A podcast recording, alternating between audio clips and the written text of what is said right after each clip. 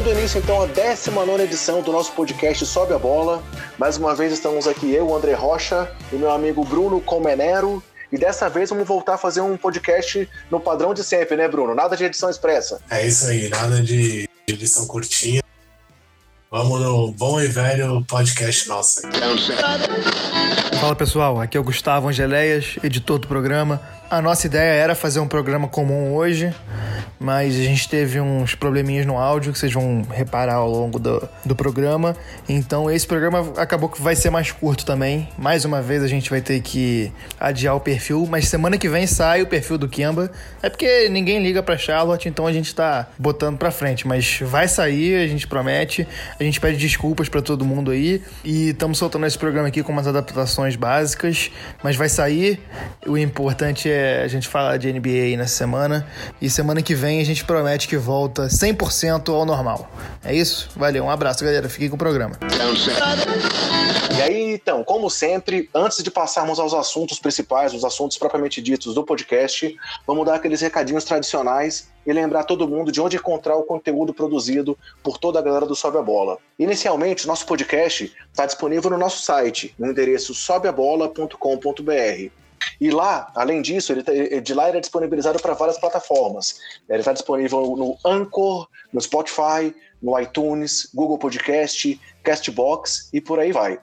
E caso o seu agregador preferido ainda não tenha o, o podcast do Sobe a Bola automaticamente, é só ir lá no Anchor, no endereço anchor.fm barra sobe a bola, pegar o RSS e cadastrar no programa que você usa. Só lembrando que Anchor se escreve A-N-C-H-O-R.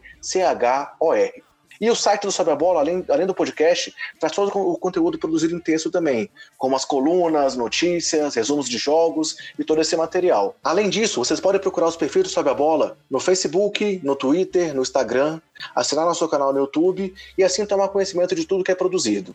E outras duas opções para receber nosso material são também nos assinar no aplicativo FanClick, que se escreve F-A-N-C-L-I-C, e que está disponível tanto para iOS quanto para Android, e assim receber notificações no seu celular sempre que sair uma notícia nova. Ou então, acesse o nosso site e se cadastre para receber as nossas notícias no seu WhatsApp. É importante lembrar que não é um grupo de WhatsApp, e sim um cadastramento em uma lista de distribuição e assim receber nossas publicações em primeira mão. E uma última notícia, reforçando uma coisa que a gente falou no podcast 18, o vencedor do sorteio da bola Spalding, que a gente fez, anunciado lá no podcast 17, foi o ouvinte Daniel Cunha. Já pegamos o endereço dele, tá tudo certinho, ele vai receber a bola na casa dele, o prêmio do nosso sorteio. E nesse programa de hoje, o prêmio que a gente vai passar para vocês é uma camiseta personalizada do LeBron James, produzida pelo site Sobe a Bola. E quem quiser participar, é só seguir ouvindo o nosso programa pegar o código que a gente vai informar no meio do programa, em algum momento a gente vai interromper os assuntos, informar esse código, você se cadastra no nosso site, lança esse código e está concorrendo. Beleza, então vamos ao que interessa, vamos falar de basquete.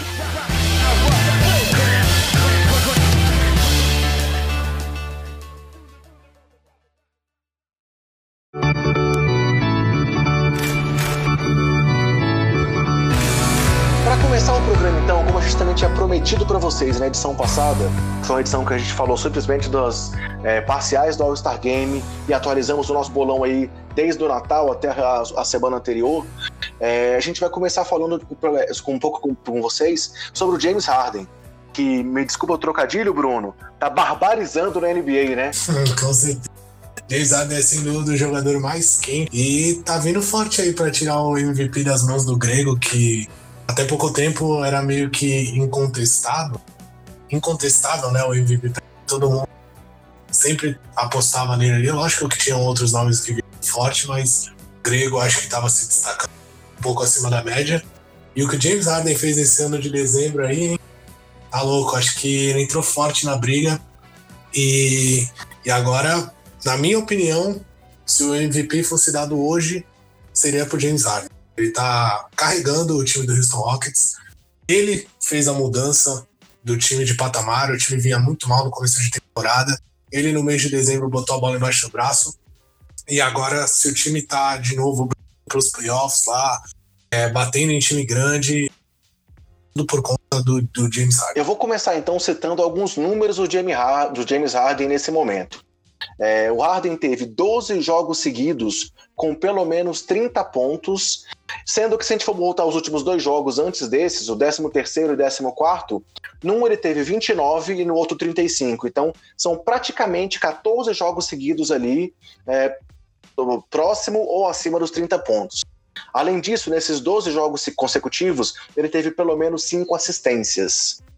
E conseguiu também chegar a 10 jogos consecutivos com pelo menos 35 pontos e 5 assistências, ultrapassando um recorde que era do Oscar Robertson, que tinha apenas 7 jogos com pelo menos 35 pontos e 5 assistências. E essa sequência do Harden continua, tá? Ele tá com esses 10 jogos seguidos e ele tem mantido esse número nesse momento. E fechando o ano, nos últimos quatro jogos do ano, ele fez é, quatro jogos com pelo menos 40 pontos. E o quinto jogo também foi o primeiro jogo de 2019. Ele manteve essa média de 40 acima de 40 pontos. E aí também nesse período, ele chegou ao recorde histórico de pontos, rebotes e assistências em uma sequência de jogos, com quatro de sequência de 10 jogos, com 408 pontos, 68 rebotes e 89 assistências além de igualar uma marca que era do Michael Jordan e do Kobe Bryant, como únicos jogadores nos últimos 30 anos com pelo menos 400 pontos em uma sequência de 10 jogos, ou seja, média superior a 40 pontos nesse período. E isso tudo gerou com que os Rockets tivessem uma campanha de 11 vitórias e 4 derrotas em dezembro. Estão brigando já pelo mando de quadro, como você comentou aí. E no mês de dezembro, onde o Harden foi eleito o jogador do mês da Conferência Oeste, ele teve média de 36,4 pontos, 5,9 rebotes e 7,9 assistências. Um absurdo que ele tem jogado, né, Bruno? Com certeza. Vai destacar alguns números. O Harden, é, só para ele agora é o líder de pontos da NBA, já faz um tempo, né? Mas ele é o líder de pontos da NBA com 33,7. Aparece em quarto como líder de assistências, com 8,5 assistências por partida. E ele também é o jogador que mais matou bola de três. E isso é sendo coisa que chamou atenção é, no James Harden. Ah, ele também aparece no, nos roubos de bola, antes de falar dos três pontos. Roubos de bola, ele é o quinto com dois roubos de bola. Ou seja, o James Harden ele continua um pouco mais atento na defesa, um pouco não, muito mais atento, porque ele era bem desatento é, até a temporada passada. Temporada passada, sim, ele deu um salto enorme. A questão defensiva começou a, a ser mais atento e ser menos preguiçoso. Era muito preguiçoso, ele não gostava de obra, tomava muito backdoor, era bola, jogador passando nas costas dele, ele acabava meio que dormindo ali. Tem vários memes dele na internet quanto a isso. É, e na temporada passada, não, ele já foi um dos líderes de roubos, né, de steals por jogo. E nessa temporada ele vem mantendo isso e está empatado com, com jogadores que são considerados grandes, grandes defensores, como o Robert Covey, Butler, e bem pertinho ali do Paul George. O líder nesse quesito é o para citar também que nesse período dessa ascensão do Houston, em que ele brilhou muito, o Chris Paul acabou se machucando, né? Então ele também teve que assumir esse protagonismo ainda maior para poder suprir a ausência do Chris Paul. Afinal, quem tem jogado ali como armador ao lado dele muitas vezes é o Austin Rivers, que às vezes tá até revezando a condição de bola com ele, mas pô, não dá para comparar o Austin Rivers com a qualidade do Chris Paul, né? Não, sem dúvida, o Chris Paul é um cara que chama muita responsabilidade, principalmente quando o Harden não estando nos seus melhores dias, se bem que nas últimas semanas ele não teve esse dia, todos os dias ele estava mais mas quando ele, quando ele some um pouco, quando ele tá um pouco cansado, que decidir toda a bola no mano a mano, ele acaba ficando um pouco cansado. O Chris Paul é aquele cara que controla, dita o ritmo do jogo, carrega a bola pro ataque, consegue dar uma bola para ele numa condição de só arremessar e ficar criando jogada num contra um. Realmente ele mudou a franquia de cara, franquia que tava com, com uma aparência meio apática, um pouco abaixo, todo mundo já questionando bastante se, se Houston ia conseguir brigar contra os Warriors ou qualquer um que viesse na conferência. E ele colocou, colocou a franquia de novo onde, onde deveria estar. É, e o primeiro jogo que gente teve agora em 2019 foi um jogo muito marcante para o Barba, né, Bruno? Que foi a vitória sobre os Warriors. Sim, uma vitória contra os Warriors em Oakland. Né, o Barba ele já estava fazendo uma partida absurda. Os Warriors, na verdade, dominaram o jogo inteiro, tá? Eu vi boa parte do jogo, não o jogo inteiro, mas o jogo estava bem controlado pelos Warriors, apesar do Barba estar tá se destacando a partida.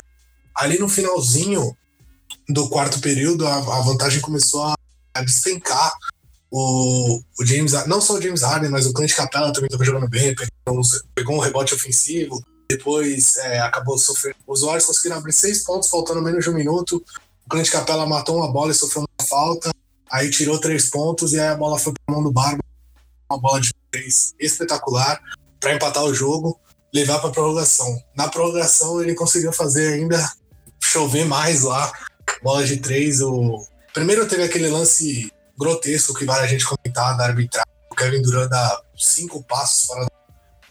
Ainda fora da quadra, ele joga a bola para dentro da quadra. O James Harden na hora aponta e fala: Meu, pelo amor de Deus, o cara tá totalmente fora da quadra. A arbitragem fingiu que não viu. O Clay Thompson, se não me engano, que mata a bola. Os Warriors ficam na frente por dois.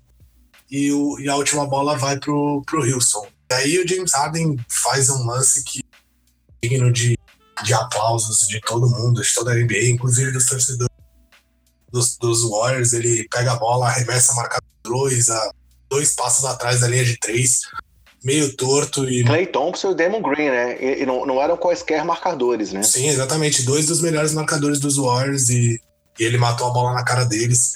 E, e é importante citar que foi um jogo que Kevin Durant teve 26 pontos, Clay Thompson teve 26 pontos e o Stephen Curry teve 35 pontos, ou seja, o Big Three ofensivo né, do, dos Warriors funcionou muito bem, todos eles com mais de 25 pontos, o Curry com 35 e um jogo que estava totalmente dominado pelos Warriors na partida inteira. O Harden acabou a partida com 44 pontos, 10 rebotes, 15 assistências e tudo isso com 10 bolas de 3. É lógico que ele arremessou muitas bolas, é, tem que, a gente tem que citar, arremessou 23 bolas para matar essas 10. Só uma a menos que a, a, o jogo do recorde, por exemplo, do Clay Thompson, que ele matou 14 bolas, ele tinha arremessado 24.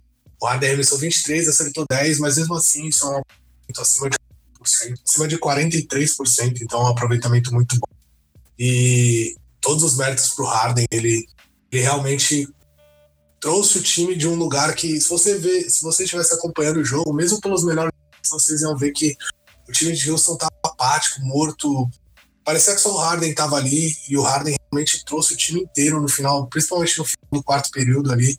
Ele colocou a bola embaixo do braço e depois no overtime foi só para coroar com aquele. É, até mesmo o erro de arbitragem, até o mesmo o erro do lance do Duran, é, acabou que foi, foi uma forma de tornar ainda mais absurdo o que o Harden fez no final, né? Porque se não tivesse tido aquele erro, aquela bola, ele não precisaria ter feito aquela última bola de três. Mas é, é, é tanto e assim, o, o, lance dele, ele mesmo sabe da importância daquele lance, que ele saiu provocando primeiro o Damon Green, ainda quando ele estava no chão, e depois ele saiu apontando e dizendo já que ele seria duas vezes MVP, né? Então, é, é, é até ele tá com aquela sensação de que não tem como tirar esse prêmio para ele se o jogo, se, se, a temporada continuar como tá sendo esse momento, né? O Harden ele tá com um volume de jogo absurdo, tá? A gente tem que citar isso também. Acho que é muito por conta de não ter o Chris Paul e segundo segundo o principal pontuador do time, como você já citou, ser o Washington Rivers. Se você olhar aí do seu lado e tiver o Washington Rivers, acho que é justo de arremessar mais bolas. É, na última partida, eles acabaram perdendo, mas mesmo com a derrota para Portland, James Harden 38 pontos e 7 assistências.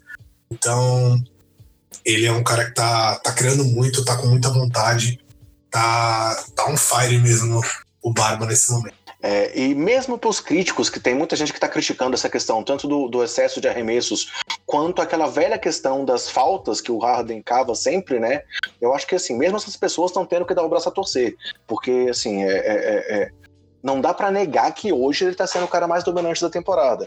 Tudo bem, LeBron tá machucado, é o Giannis segue liderando o Bucks lá brigando pela ponta do leste, é, o Kawhi continua fazendo a parte dele lá em Toronto, mas o que o Barba tem feito é indiscutível. E aí, sobre essa questão das faltas, é, seja naquela questão do, das infiltrações, que ele cava aquelas faltas, é, a gente lembra lá até daquela questão da briga lá é, é, é, no jogo contra os Lakers, por conta da questão da falta que ele cava, quanto principalmente com essas faltas que ele cava nas bolas de três, que são uma quantidade absurda de bolas é, no step back, que ele puxa aquela bola, e é incrível como é que o marcador vai para cima dele e acaba fazendo a falta, né? Sobre isso, a gente convidou também na semana passada, o Renatinho teve com a gente no bolão, e a gente pediu para ele fazer um comentário sobre esses lances do Harden, sobre essas faltas que a NBA marca do Harden nessas bolas de três. Vamos ouvir então um pouco do Renatinho com a experiência dele como árbitro internacional, além de comentarista da NBA agora, sobre os lances das faltas que o Harden sofre. Olá pessoal do Sobe a Bola, aqui é o Renatinho, comentarista de basquete do Sport TV, ex-árbitro internacional, apitei duas finais olímpicas, né, 2000 e 2004, e um prazer estar tá falando aqui é, com vocês e falar sobre um tema polêmico, né? Que é em relação ao James Harden. As críticas que às vezes acontecem em relação às marcações que são feitas nas faltas que o James Harden, teoricamente, ou entre aspas, cava, né? Porque na verdade a maioria delas existe um contato e o que a gente pode discutir aqui são os critérios de arbitragem da NBA. Né? Então existe o cilindro imaginário e a NBA leva muito em consideração é, essa marcação, né? A verticalidade e o cilindro imaginário. Então o James Harden, lógico, muito inteligentemente aproveita disso. O jogador encosta nele, né? Ele percebe esse rápido contato, ele é muito rápido na ação e aí ele faz o movimento direção à cesta exatamente para causar o contato no jogador defensor. E na NBA, via de regra, ou como uma filosofia, é marcado a falta do defensor. Em muitas situações, ele projeta o seu corpo em cima do defensor e também é marcada a falta do defensor. Na FIBA, a gente sabe que isso é marcado até como uma falta de ataque, mas muito se critica em relação a essa atitude do James Harden. Eu acho que ele não faz nada de errado, ele simplesmente se aproveita ou ele estuda muito bem o critério que a arbitragem usa e ele se aproveita disso. Ele é o cara que arremessa muitos lances livres, né? por conta dessa, dessa malandragem, entre aspas, dele, mas a malandragem do bem, né? Porque ele se aproveita exatamente do que a regra lhe permite. E eu acho que não tem muito, muito mistério em relação a isso. Eu acho que é, se tiver uma crítica a se fazer, é uma crítica em relação ao critério que a arbitragem utiliza. E aqui vai uma ressalva: que a arbitragem utiliza esse mesmo critério em todas as jogadas semelhantes. Não é só a favor do James Harden, é a favor de vários jogadores que, que também utilizam esse recurso. E outra ressalva que pode ser feita aqui é que, lógico, existe é, é, essa teoria e existe essa filosofia de que os árbitros protegem as grandes estrelas da NBA. Não a proteção de é, não apitar é, nada contra eles, só apitar coisa a favor deles. Essa é uma proteção de administração de jogo, né? De você salvaguardar os craques que eles estejam em quadra, até porque eles são a razão do espetáculo. Então, é, eu até entendo um pouco isso, talvez não concorde muito, mas porque a regra é igual para todo mundo, mas a NBA utiliza isso de uma forma é, muito inteligente como um negócio. Então, acho que o James Harden se aproveita exatamente disso um pouco né, dele ser um pouco beneficiado por ser uma estrela e também por ser inteligente ao ponto de estudar o critério da arbitragem e, e estudar como vai ser marcado para poder levar vantagem em relação a isso. Mas é, um, é uma discussão longa, que a gente poderia ficar aqui horas. Mas acho nada de errado nisso. Pontos para James Harden, que é inteligente e utiliza muito bem. Um abraço a todos. Bem, assim, é, é, é, é isso que o Renatinho disse, né? a regra está a favor do Harden nesse caso. Além do que ele comentou da questão da, do, das pessoas que alegam que a NBA protege os astros, tem essa questão do cilindro imaginário, e o que me assusta, como eu comentei antes da gente ouvir o Renatinho, é como é que os marcadores acabam ainda caindo nessa jogada. Você acha que o nego realmente acredita que vai dar o toco, ou é no impulso? O que, que você acha disso, Bruno? É, eu acho um pouco de falta de inteligência, mas a maior parte dessas faltas para ser, pra ser educado, né? Eu acho falta de inteligência mesmo. O arremesso, arremessadores como o como Curry, que também faz muito isso, Damian Lillard, por exemplo, bastante, eles são arremessadores que são muito rápidos. É difícil você conseguir bloquear um arremesso deles, o release deles, né? A velocidade que ele solta a bola é muito rápida. E tanto o Harden quanto o próprio Curry, eles procuram o contato depois do arremesso. Então, o Curry abre muito as pernas quando ele arremessa, e o James Harden ele coloca o corpo um pouco mais para frente, ele tenta meio que no salto dele jogar o corpo um pouco em cima do adversário. E aí é a malandragem, e, e como você disse, o Renatinho falou, protegendo um pouco a NBA, as regras dela, na verdade, elas protegem mais o atacante do que o atacado. Eu acho isso legal porque é diferente do futebol, o futebol protege muito mais a defesa. Eu não acho isso legal porque o pessoal tá lá para ver, pra ver ponto, para ver espetáculo. Quem quer ver uma super defesa, até tem quem queira ver, mas eu acho que o pessoal quer ver o ataque. A NBA, ela muito o cara que tá atacando. Se você for ver, quando o cara faz uma infiltração, se o defensor não tiver completamente parado e o atacante pode atropelar ele, dar uma joelhada no peito dele que vai ser falta do defensor, entendeu? Ou seja, você dá uma joelhada no peito, cai, o cara cai por cima de você e você fez falta nele. Isso isso é meio complicado. E o James Harden sabe usar isso. Ele usa muito bem o corpo, ele protege muito bem a bola. E ele tem uma coisa que é muito irritante, cara. Ele passa o braço por baixo do, defensor. Eu não sei como ele consegue. Eu não sei como ele consegue fazer aquilo. Ele, ele realmente. E grita e faz careta, né? E Sim, grita e faz se... careta. Exatamente. Ele se engancha no cara e aí ele já sai todo torto. E ele sabe que ele vai matar a bola, porque ele. É, é muito fácil para ele aquela bandejinha dele, safada, que ele sempre dá. Ele sabe que ele vai matar a bola e ele faz uma cara, se joga no chão, faz uma cena, se prende no cara e aí o juiz dá falta. Eu acho o James Harden, é, sem dúvida, na minha opinião, o jogador mais chato de você se jogar contra.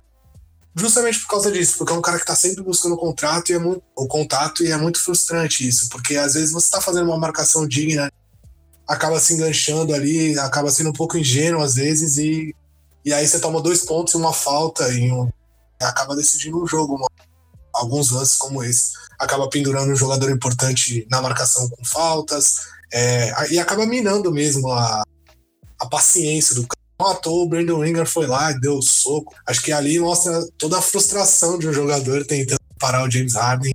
É difícil, cara. São méritos dele também, né? Um jogo que eu lembro que eu assisti recente foi um Houston e Boston, em que, se eu não me engano, cara, foram, foram quase que lances consecutivos. Esse lance da falta na bola de três, ele levou uma falta do Marcus Smart, que é conhecido como um bom defensor, se eu não me engano, uma na sequência do Marcus Morris e outra do Al Halford. Então, assim, foram três, três lances quase que consecutivos, em que ele bate a bola, quica a bola entre as pernas, dá aquele step back, arremessa e sofre a falta. Então, assim, é, é, isso também está mostrando a fase absurda que ele está, né? Então, é, acho que é por isso que a gente não tinha como não abrir esse programa comentando essa fase do Harden aí e essa disparada dele rumo ao prêmio de MVP da temporada, né? É, sem dúvida. Ele sabe usar, ele sabe a habilidade que tem, ele, ele é malandro, ele sabe o espaço que ele consegue, ele consegue alcançar.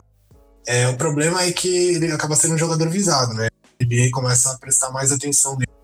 Um jogador que sofre muitas faltas. Outro jogador que sofria muitas faltas no passado, eu até tava de assistir, era o Kawhi Leonard. Eu achava que o Kawhi Leonard batia muito lance livre. O James Harden é a mesma coisa, ele sabe usar muito bem o corpo dele e, e sabe muito bem matar a bola e sofrer a falta. Também teve um jogo contra o Memphis, agora recente, em que o Harden é, converteu 21 de 27 lances livres e nesse jogo o time do Memphis inteiro cobrou apenas 26 lances livres. Então, realmente é, é, são números que assim impressionam e por isso geram polêmica, mas que não dá para a gente questionar é, é, a existência desses números. Passando dessa performance aí, que não foi uma performance muito da semana, mas como você falou, das últimas semanas, eu, eu trouxe para a gente comentar duas questões que aconteceram nessa semana realmente. A primeira aconteceu é, num jogo de ontem, que foi o Dwayne Wade, ao converter uma bola de três, uma, uma simples bolinha de três, na derrota do Miami Heat para o Atlanta Hawks, ele chegou num número absurdo, porque ele se tornou o terceiro jogador da história da NBA a ter pelo menos 20 mil pontos, 5 mil assistências, 4 mil rebotes, 1.500 roubos de bola, 800 tocos e 500 bolas de três. Quem são os outros dois jogadores que estão ao lado dele, Bruno, nessa, nessa, nesse, é, é, é digamos, pódio aí de histórico da NBA? Um um idosinho da NBA, Mentira. LeBron James, obviamente, e o outro é só Michael Jordan. Ou seja, ele se juntou aí aos dois jogadores que têm é, é, estado em todas as discussões aí de maiores jogadores da história, como o terceiro jogador a ter esses números. E aí, trazendo um pouco dos números, é, da quantidade de jogos para que eles chegassem a isso, o Wade conseguiu esses números em 1.011 jogos, enquanto o LeBron, que também, assim como o Wade, está na 16 temporada, é, jogou 1.177 vezes, e o Jordan atuou 1.072 vezes para chegar a esses números. Claro que se você for olhar os números detalhados, por exemplo, o LeBron tem já é, 1.600 bolas de três, enquanto o Wade teve 500, chegou a, a, a 500 agora, e o Jordan teve 581. Então, assim, existem variações. Já em compensação, o Jordan teve 2.500 roubos de bola, enquanto o LeBron tem 1.900 e o Wade 1.500. Mas a questão dele chegar nesse patamar dos dois grandes nomes aí da história da NBA mostra o quão grande do Dwayne Wade é, né, Bruno? Ele é realmente um cara diferenciado. E preencher esses status aí e tal lá dos dois jogadores que são considerados, acho que pela esmagadora maioria que gosta de NBA, são considerados os dois melhores da história.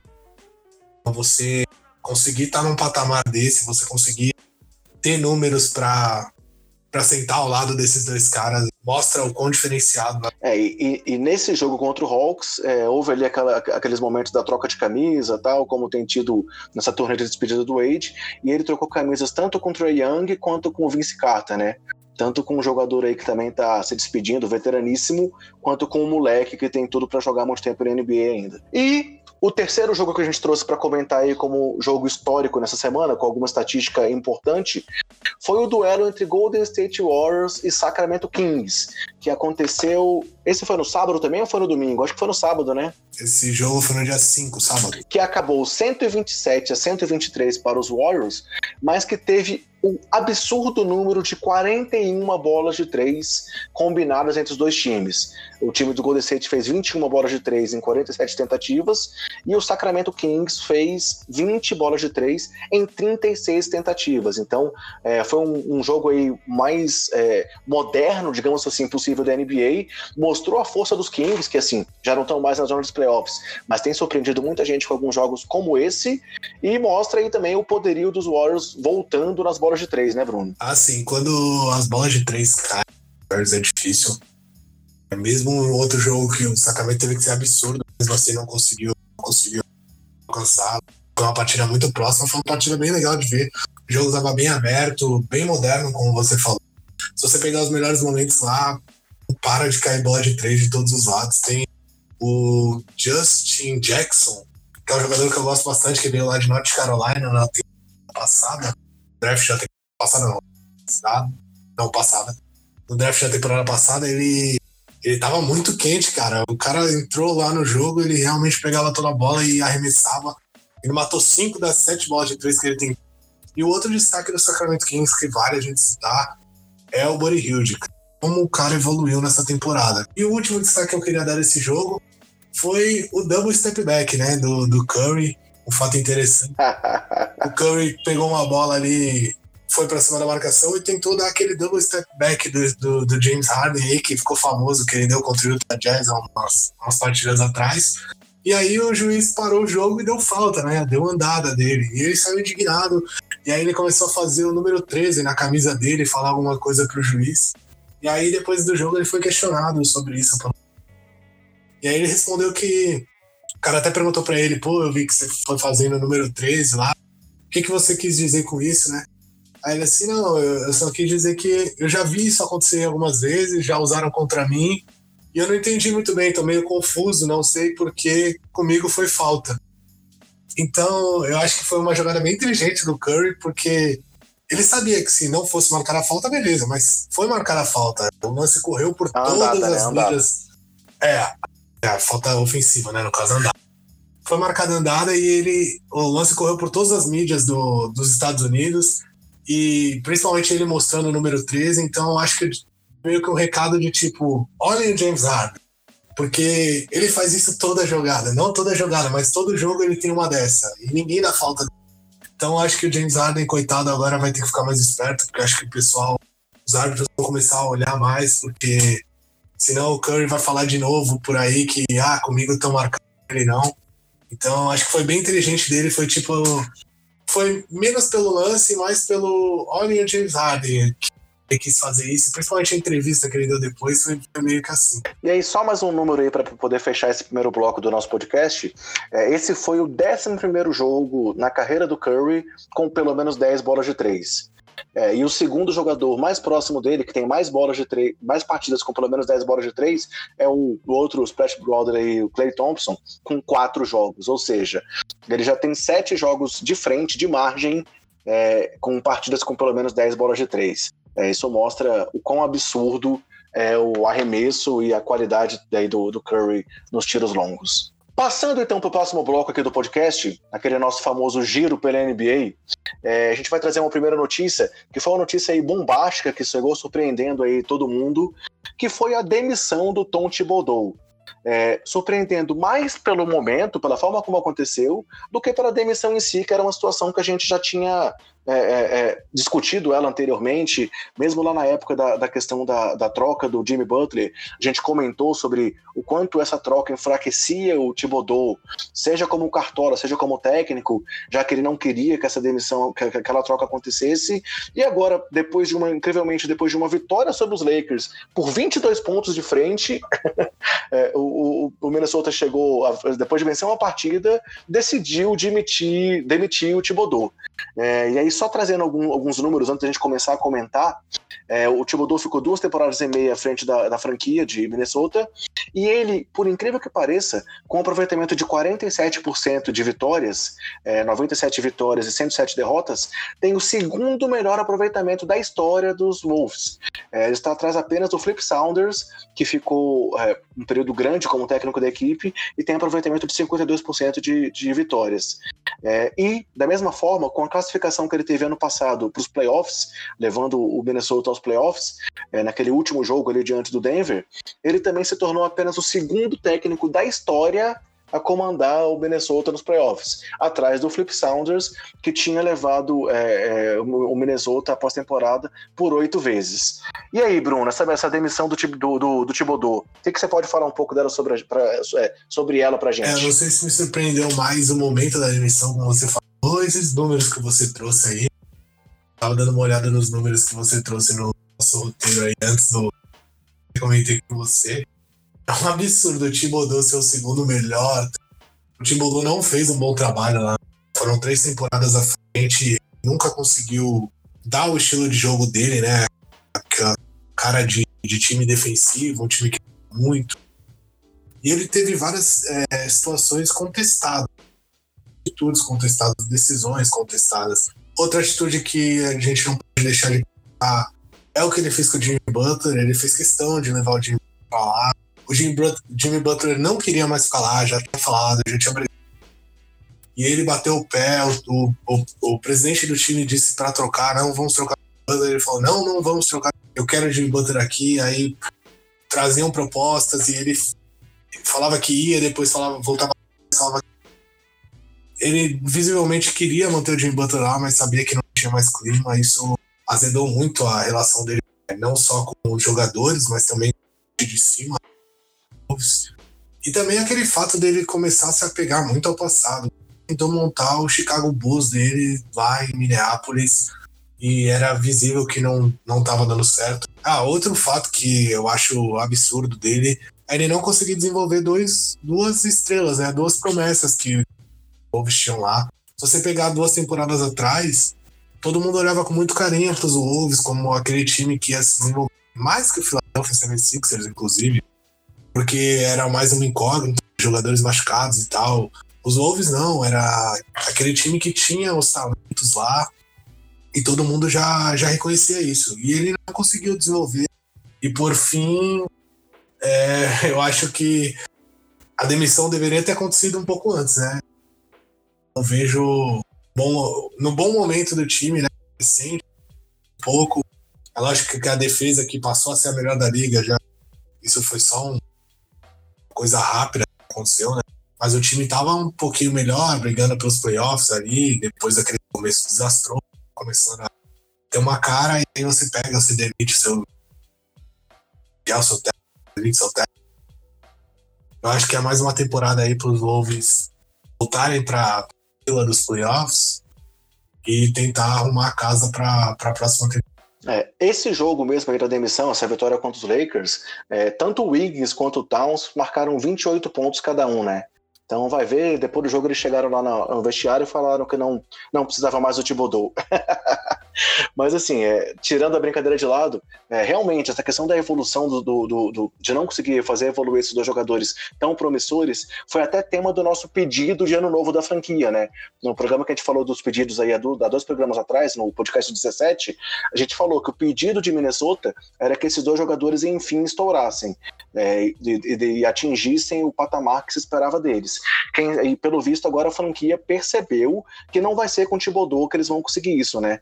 Como você comentou, há duas temporadas atrás, três temporadas atrás, o time tinha o Wiggins, Towns e o Zach Lavine, né? Como outro nome bastante promissor. E aí o time pegou o Lavine, pegou o Chris Dunn, que foi um jogador que foi muito mal sob o comando do Thibodeau, e depois começou a se desenvolver já com resultados melhores em Chicago, e trocaram aquela escolha que acabou virando o Markkanen é, pelo Butler, por esse, esse período pouco e conturbado do Butler aí na, no, no, nos Wolves. Então, realmente foram escolhas é, é, questionáveis do Cartola é, Thibodeau, para talvez para poder entregar para o técnico Thibodeau o que ele queria. E aí é, ele não conseguiu mostrar aquela defesa dominante que ele tinha na época de Chicago, quando ele era, ele era auxiliar técnico lá de Boston, e não conseguiu trazer isso para Minnesota. Então, realmente, é, é, se a gente fazer até uma comparação aí com a demissão do Fred Hoiberg em Chicago, foi uma situação muito parecida. O Hoiberg assumiu o Chicago para dar, um, dar, dar um, um, um, um, time diferente do que o Thibodeau tinha lá nos Bulls, e o Thibodeau assumiu o Minnesota para poder contrabalancear a qualidade técnica que os jogadores tinham e trazer aquela pegada defensiva. E nenhum conseguiu sucesso de um lado, nem outro conseguiu sucesso do outro.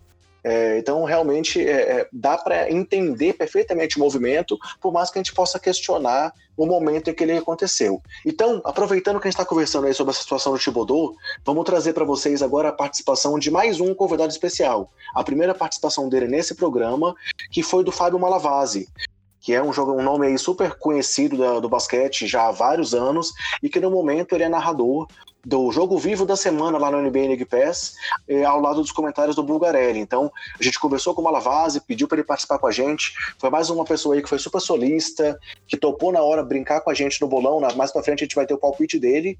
E ele também comentou essa situação do, do da demissão do Thibodeau. Vamos ver a opinião do Malavase sobre o que aconteceu em Minnesota.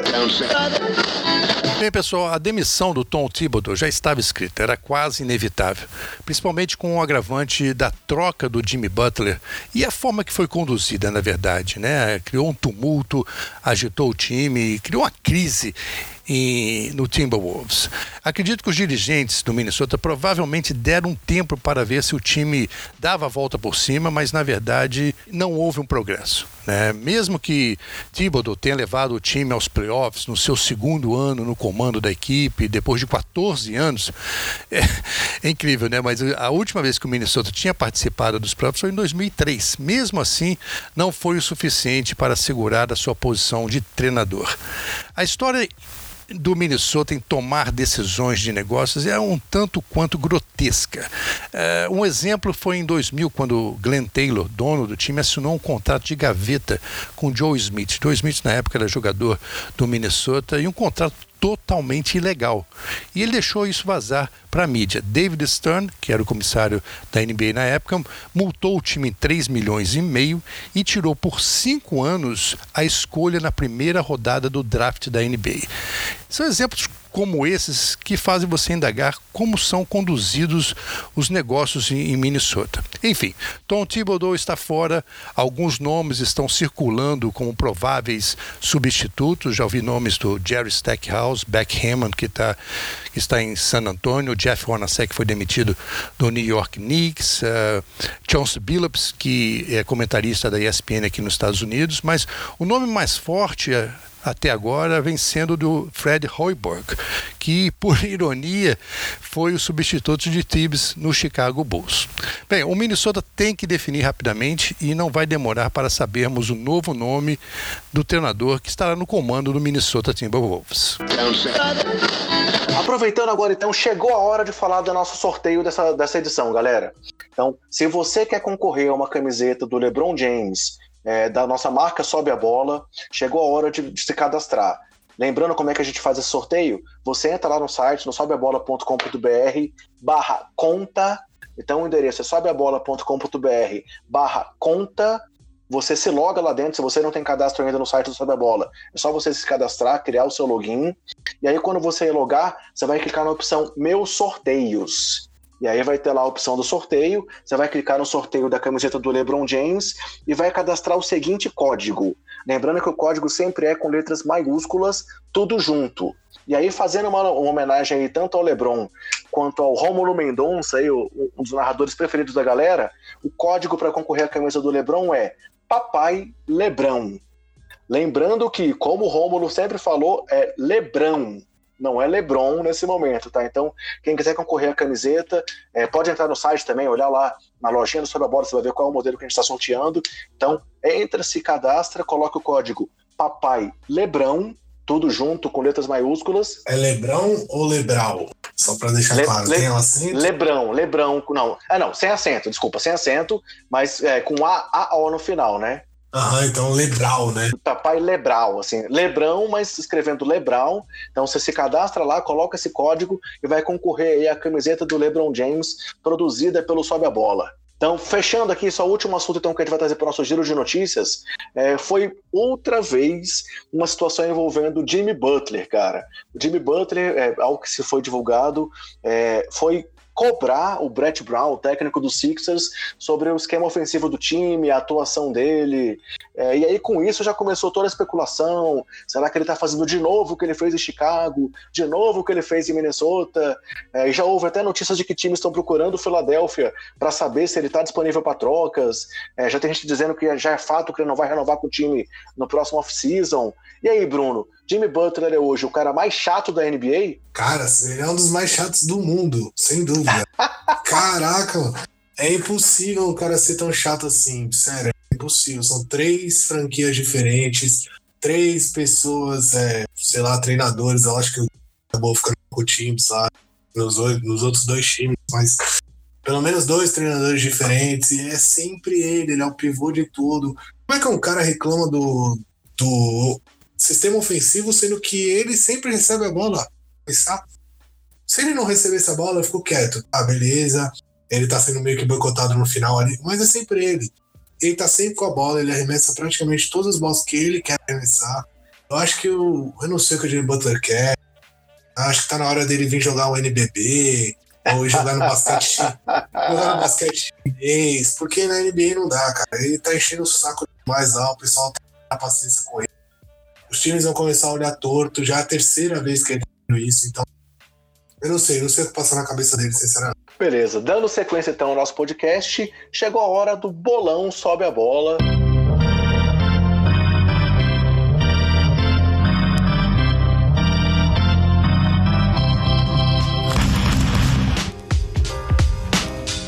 Falando do jogo da semana passada e as palpites para essa semana aí no melhor basquete do mundo.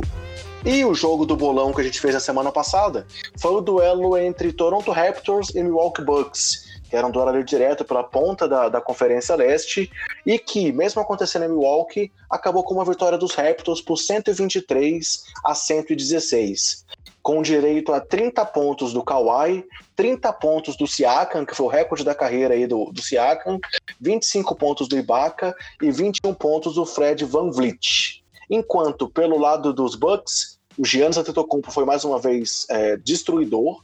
Ele foi o cestinha da partida com 43 pontos. Ele também conseguiu liderar o time em rebotes, quer dizer, liderar o jogo em rebotes com 18 rebotes, enquanto o Chris Middleton foi o líder em assistências da partida com nove assistências. É, o Bledsoe teve oito, é, e pelo lado dos Raptors, com assistências, o Van Vliet também teve oito assistências. Então foi um jogo super pegado, é, um jogo que teve alternância ali no placar.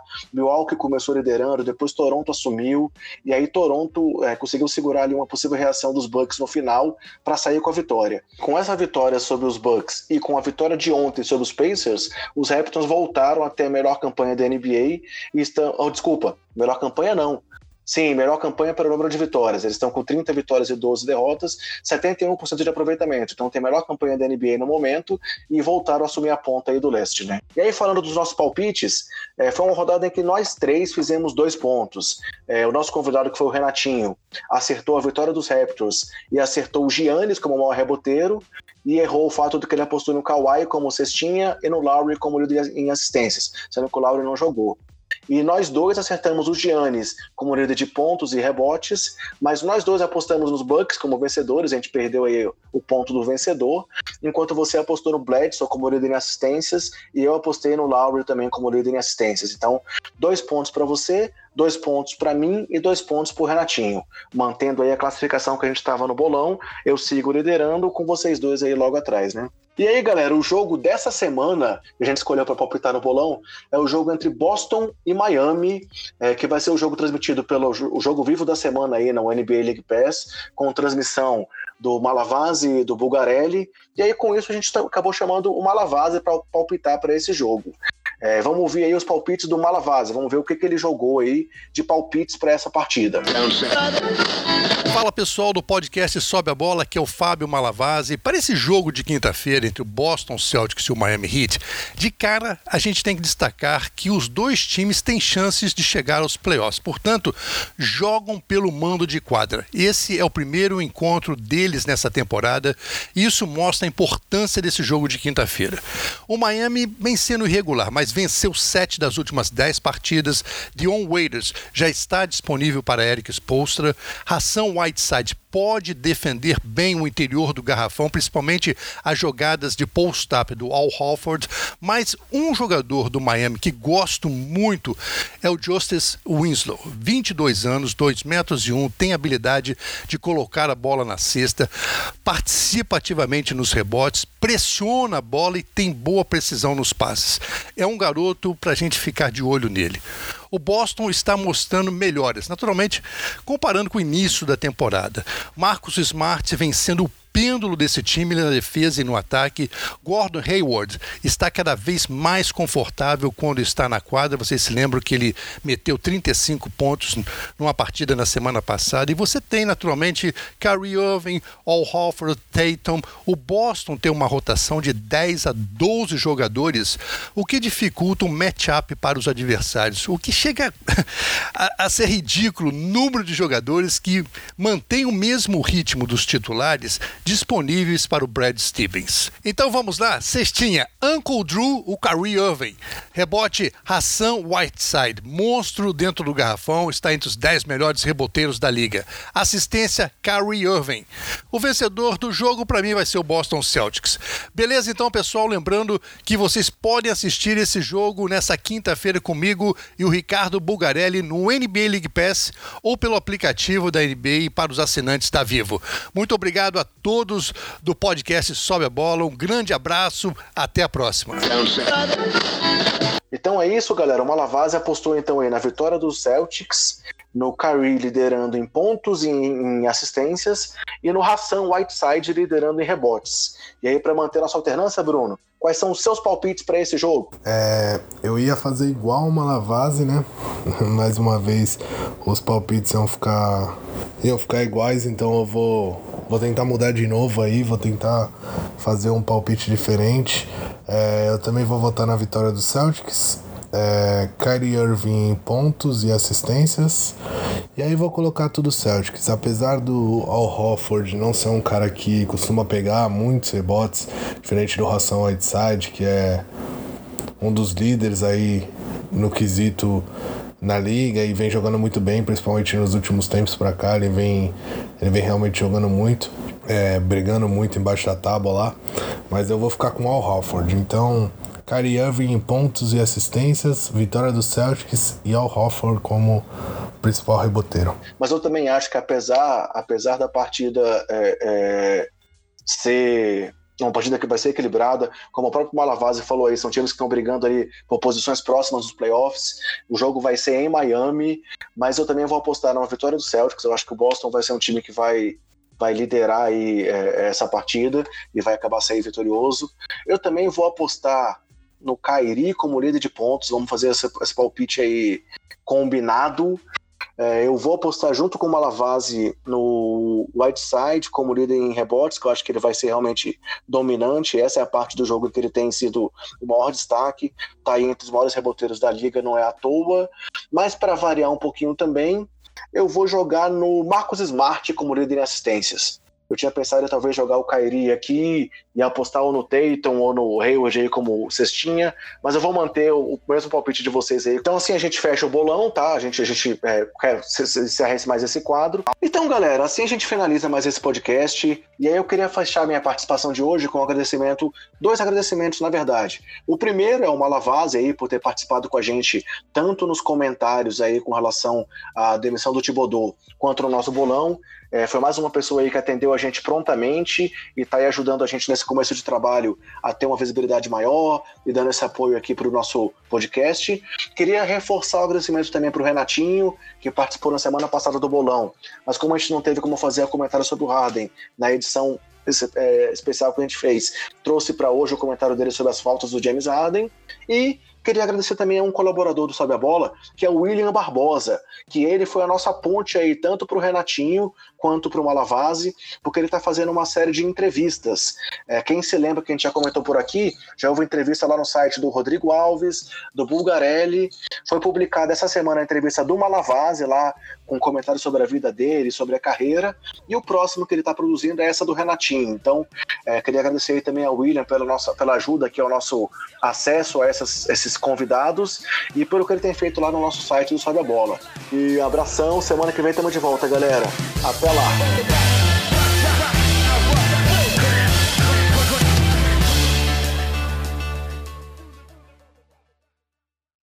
Este podcast foi editado por Gustavo Angeléia.